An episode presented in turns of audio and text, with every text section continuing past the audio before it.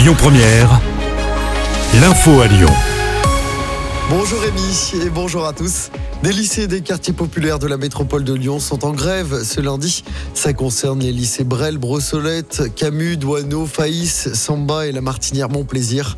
Les personnels, les enseignants et les surveillants de ces établissements manifestent devant le rectorat de Lyon. C'est pour demander à être classés dans les dispositifs d'éducation prioritaire.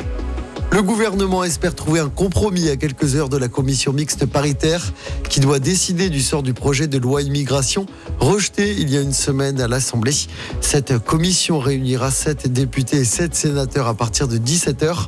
À Lyon, une manifestation contre cette loi immigration est prévue à 18h30 au départ de la place Bellecour. Dans l'actualité près de chez nous, lyonnaise gravement blessée dans un accident sur la 43. L'accident s'est produit hier vers 18h à hauteur de l'île d'Abo en direction de Lyon. Un hélicoptère s'est posé sur l'air de l'île d'Abo afin d'évacuer la victime. La femme de 61 ans pourrait avoir fait un malaise. Et puis autre accident de la route près de Lyon, c'était hier en début d'après-midi sur la 450 à hauteur de Brignais en direction de Saint-Étienne. Trois véhicules impliqués, deux personnes grièvement blessées. Elles ont été prises en charge et transportées à l'hôpital en urgence absolue. Une enquête est ouverte.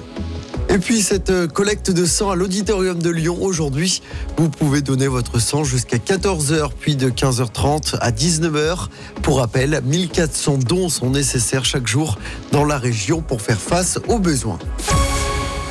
L'actualité sport évidemment marquée par cette très belle nouvelle pour le sport français. Les handballeuses tricolores sont championnes du monde. Elles ont battu la Norvège 31 à 28 hier soir au Danemark. C'est le troisième sacre mondial pour l'équipe de France après ceux de 2003 et de 2017. En football, la belle opération de l'OL en Ligue 1 ce week-end. Nos Lyonnais ne sont plus derniers mais barragistes à l'issue de la 16e journée. L'OL qui a battu Monaco vendredi est à un point du 15e.